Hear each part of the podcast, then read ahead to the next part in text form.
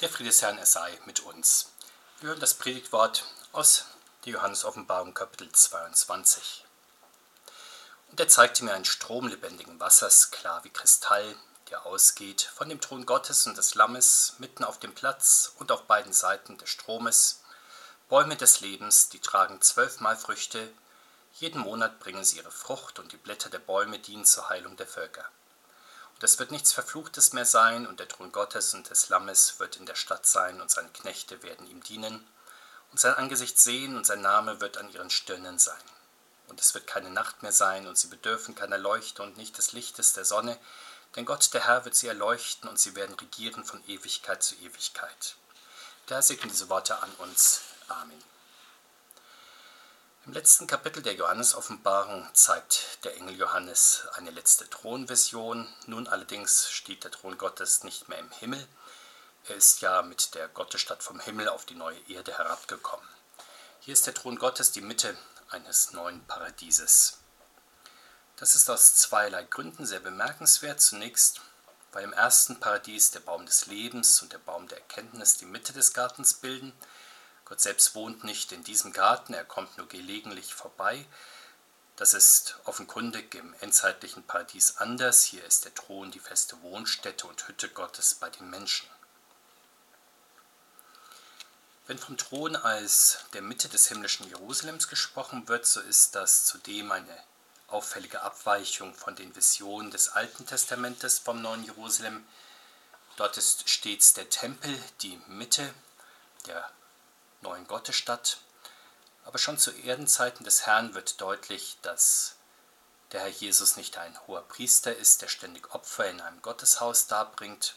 Sein göttliches Priestertum besteht darin, dass er sein göttliches Leben als Opfer für die Sünden der ganzen Welt gibt und daraus folgt dann auch, dass Christus nicht als hoher Priester in ein himmlisches Heiligtum eingegangen sein kann, sondern nur in den Himmel selbst.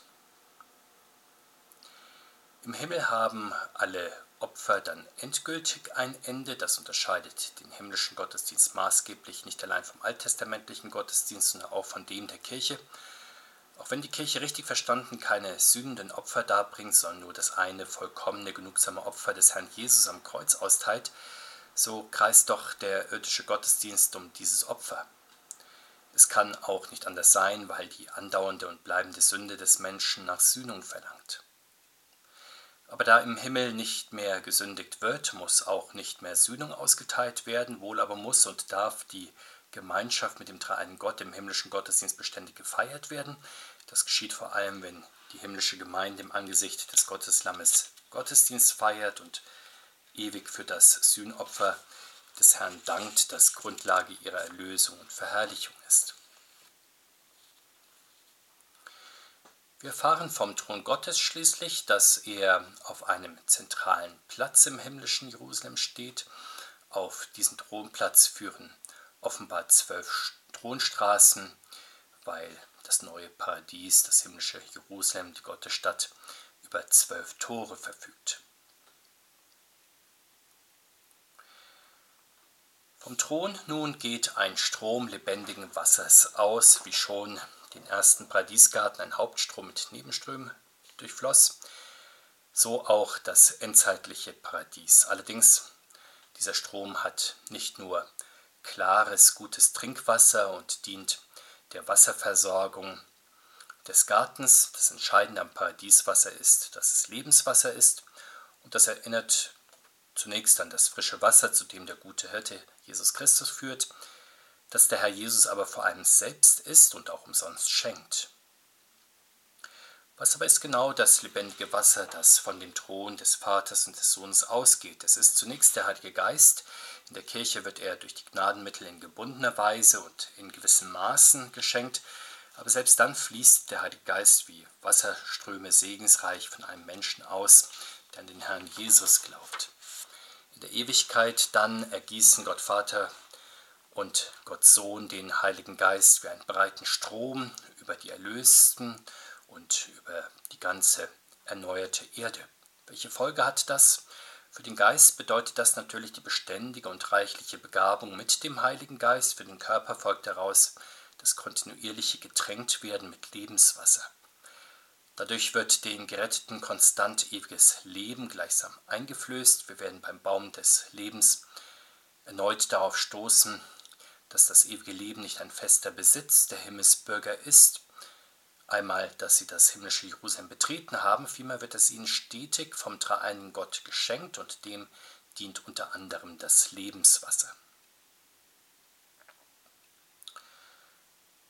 Bedenken wir schließlich noch, wohin dieser Lebensstrom ausgehend vom Thron des dreieinigen Gottes fließt.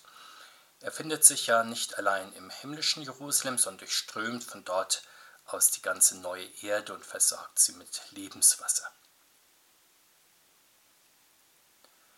Sehen wir weiter schon, Hesekiel spricht in seiner Vision des himmlischen Jerusalem von vielen Lebensbäumen, die monatlich Frucht bringen und deren Früchte als Speise dienen, deren Blätter als Arznei. Johannes sagt noch etwas genauer, dass sie helfen, die Blätter dieser Lebensbäume zur Heilung der Völker.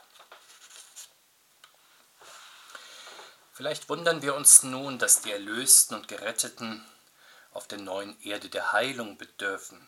Wir hatten ja schon festgestellt, dass im himmlischen Gottesdienst keine Sühne für Sünden mehr stattfindet, wie ist dann Heilung zu verstehen? Zumal der Apostel uns in vielen bemerkenswerten Details den Himmel als Ort der absoluten Vollkommenheit schildert. Es gibt dort keine Krankheit, keinen Schmerz, keinen Tod, keine Klage, kein Geschrei, keine Tränen, kein Hunger, kein Durst, keine Unreinheit mehr, auch keine Gestirne, kein Meer, keine Nacht, kein Tempel. Doch so wie die Erlösten beständig ewiges Leben aus dem Wasser des Lebens ziehen, so auch beständige Heilung aus den Bäumen des Lebens. Obwohl es im Himmel keinen Tod und keine Krankheit mehr gibt, müssen doch Leben und Heilung im Geben und Nehmen vom Herrn empfangen werden. Das kann man auch so verstehen, dass Leben und Heilung in der Ewigkeit steigerbar sind, so wie die Erdenzeit weniger wird und auf der Erde Krankheit immer schlimmer wird bis zum Tod, so kann doch offenbar in der Ewigkeit Lebenszeit angesammelt werden und auch Heilung immer mehr zunehmen. Manche Ausleger haben beobachtet, dass der Apostel hier nicht ausdrücklich vom Essen der Früchte vom Baum des Lebens spricht.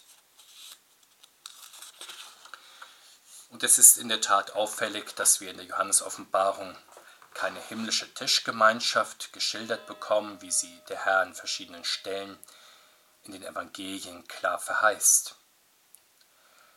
Vielleicht möchte der Apostel weiträumig heidnische Fahrwasser umschiffen, die sich unter dem Paradies vor allem sinnliche Gelage mit unbegrenzten Sinnesfreuden vorstellen. Aber der Apostel verfällt deswegen nicht in das andere Extrem, als sei der Himmel so vergeistigt, dass für so schnöde Beschäftigungen wie Essen und Trinken dort kein Platz mehr wäre. Eine solche Auffassung würde die leibliche Auferstehung schmälern, belegt doch der Herr Christus selbst die Leiblichkeit und Wirklichkeit seiner Aufstehung, Auferstehung, indem er sich am Ostermontag etwas zu essen vorlegen lässt. Der Apostel Johannes spricht an anderer Stelle deshalb durchaus vom Essen vom Baum des Lebens und des verborgenen Mannas er spricht vom Abendmahl sowie vom Trinken vom Wasser des Lebens. Aber es ist in der Tat eine Frage, welchen Zweck das himmlische Essen und Trinken hat, wenn es nicht mehr wie auf der Erde zur Stillung von Hunger und Durst dient, aber auch nicht mehr das sakramentliche Essen und Trinken erforderlich ist, weil der Herr Christus nun nicht mehr in der Verhüllung der irdischen Elemente leibhaftig gegenwärtig ist, wie beim heiligen Abendmahl auf der Erde, sondern nun im himmlischen Jerusalem sichtbar gegenwärtig ist, sichtbar und unvermittelt seinen Gnadenstrom mitteilt und in seliger Schau genossen werden kann. Die himmlische Tischgemeinschaft mit dem Herrn Jesus, das himmlische Abendmahl ist sozusagen ein direktes Schöpfen aus seinem Gnadenstrom, so wie im Leib die Glieder aus dem Organismus schöpfen, so ist die Gemeinschaft zwischen Haupt und Gliedern im Himmelreich eine symbiotische, sodass die Geretteten im Grunde den Herrn Christus genießen. Und aus diesem Grund beschreibt der Apostel zu Recht das himmlische Essen und Trinken so reduziert, Aber wie gesagt, findet es nach wie vor statt durch das Wasser des Lebens sowie die Früchte und Blätter der Lebensbäume.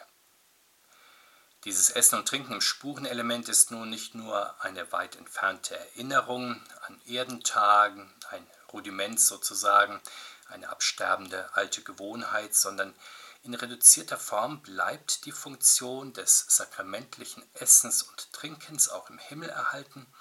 Der dreieine Gott teilt durch das Wasser des Lebens Leben mit und durch die Blätter der Lebensbäume Heilung. Das geschieht sozusagen in sehr kleiner, in medizinischer Dosierung.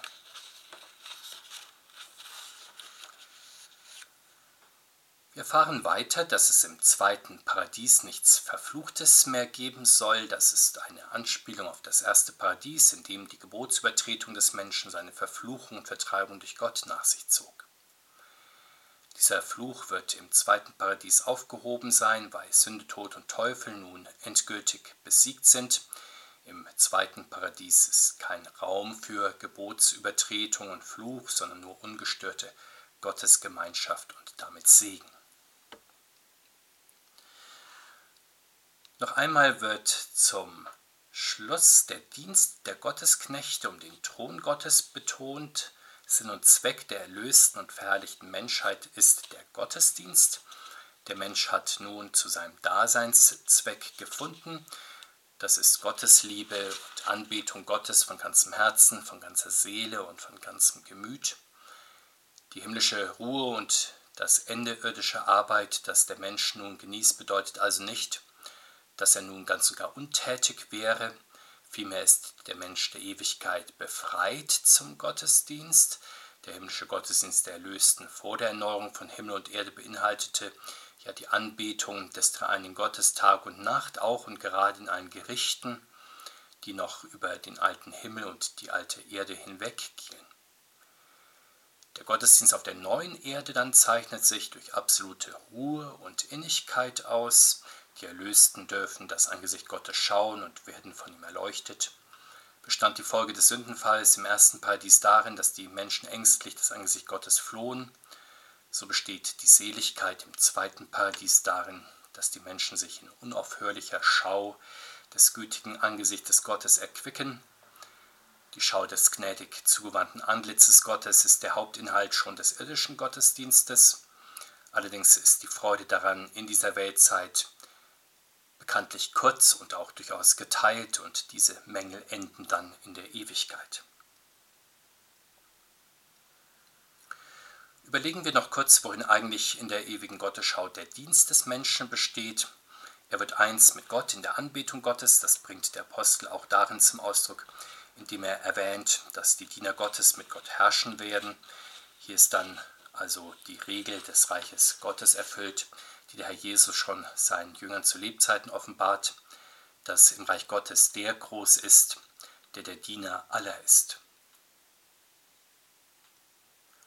Schließlich erfahren wir, dass die Erleuchtung der Erlösten durch den dreieinen Gottes, durch den dreieinen Gott sowie ihre Schau seines Angesichtes zur Folge hat, dass sich ihnen sein Name auf der Stirn einprägt. Und damit kommt das geistliche Geschehen an sein Ziel, das bei der Taufe schon beginnt. Seitdem tragen Christen bekanntlich den Christennamen. Sie werden an der Stirn mit dem Zeichen des Herrn, mit dem Kreuz bezeichnet. Immer wieder ziehen sie es auch selbst nach, wenn sie sich, wie Martin Luther das getan hat, in der Erinnerung an ihre Taufe bekreuzigen oder wenn sie im Blick auf den Herrn und in seiner Nachfolge ihr Kreuz bereitwillig auf sich nehmen und dem Herrn in willigem Dienst in den Aufgaben ihres Alltags sowie in Anfechtung und Krankheit und Sterben folgen. Doch das Kreuzeszeichen auf der Stirn der Christen kann auch verblassen, das geschieht, wenn der alte Mensch im Leben der Christen wieder Oberhand gewinnt oder wenn die alten Mächte dieser Welt den Christen ihren Stempel aufdrücken. Wie gewaltsam das geschehen kann, wird uns ja im Leben Jesu geschildert oder auch im Leben der Apostel. Durchaus auch in der Johannesoffenbarung, die sehr eindringlich beschreibt, wie das Tier in seinem Herrschaftsbereich die Menschen mit seinem Zeichen gleichsam brandmarkt und von diesem Zeichen den Zugang zu kaufen und verkaufen, also zu den Lebensgrundlagen abhängig macht.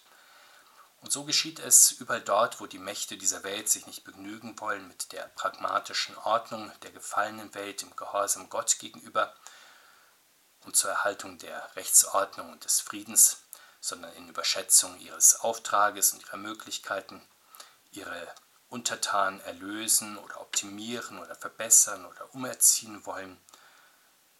In diesem Fall überschreiten sie ihr gottgegebenes Mandat und maßen sich gottgleiche Macht an, Erfahrungsgemäß versuchen sie durch verschiedene Sanktionen dann die Anerkennung dieser Macht auch gegen Widerspruch zu erzwingen und fordern damit faktisch die Anbetung ihrer selbst.